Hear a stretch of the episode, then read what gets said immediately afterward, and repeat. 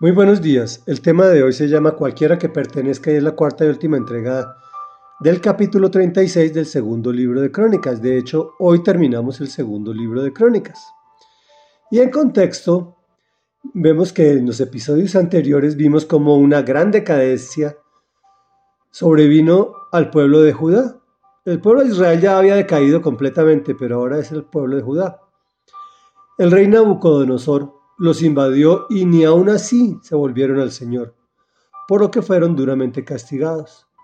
Sin embargo, Dios les enviaba advertencias.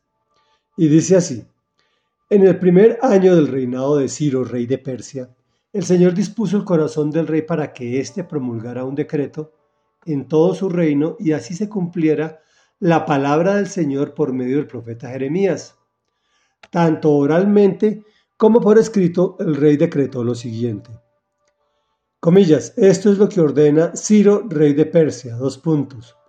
El Señor Dios del cielo, que me ha dado todos los reinos de la tierra, me ha encargado que le construya un templo en la ciudad de Jerusalén, que está en Judá.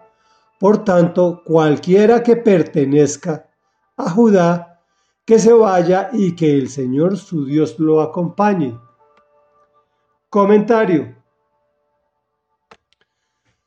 Dios había hecho una profecía por medio de Jeremías, y esto es algo extraordinario, percibir cómo el Señor actúa en el corazón de un rey pagano, lleno de poder, y es sensible a la voz de Dios. A diferencia de mí, que tratando de complacer al Señor, no soy sensible a su instrucción y termino complaciéndome a mí mismo. Este orgulloso y poderoso rey Ciro, quien reconoce al Dios verdadero y único. También registra humildemente que es Él quien le ha dado todos los reinos de la tierra, es decir, todo lo que este Señor posee.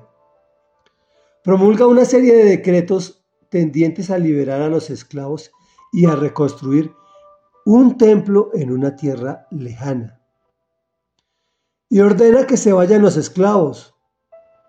Pero esta liberación no era para cualquiera, era para el que pertenezca a Judá. Reflexión.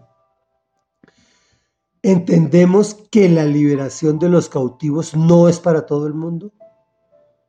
Solamente para un pueblo que pertenezca, para un pueblo escogido por el mismo Dios. Y tú que me escuchas, Eres ese escogido. Solo dispón tu corazón para recibirlo diariamente. A Jesús nuestro Señor y nuestro Dios.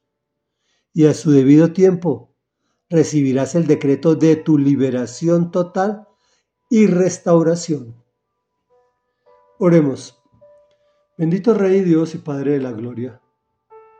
Hoy venimos ante tu presencia en el nombre poderoso de Jesús reconociendo que hemos sido desposeídos y cautivados o encadenados o esclavizados al pecado. Y eso nos ha generado que tú nos entregues al enemigo, Señor. Y que éste venga y haga ferias y fiestas con nosotros, Señor. Hoy venimos a clamarte porque el pueblo judío,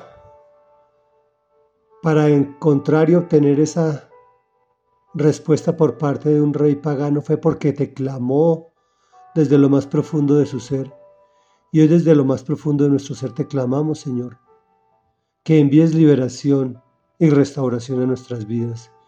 Y te clamamos en, nuestro, en el nombre de nuestro liberador y restaurador, y quien nos dio vida eterna, tu Hijo, nuestro Señor Jesucristo, Dios. Amén y amén.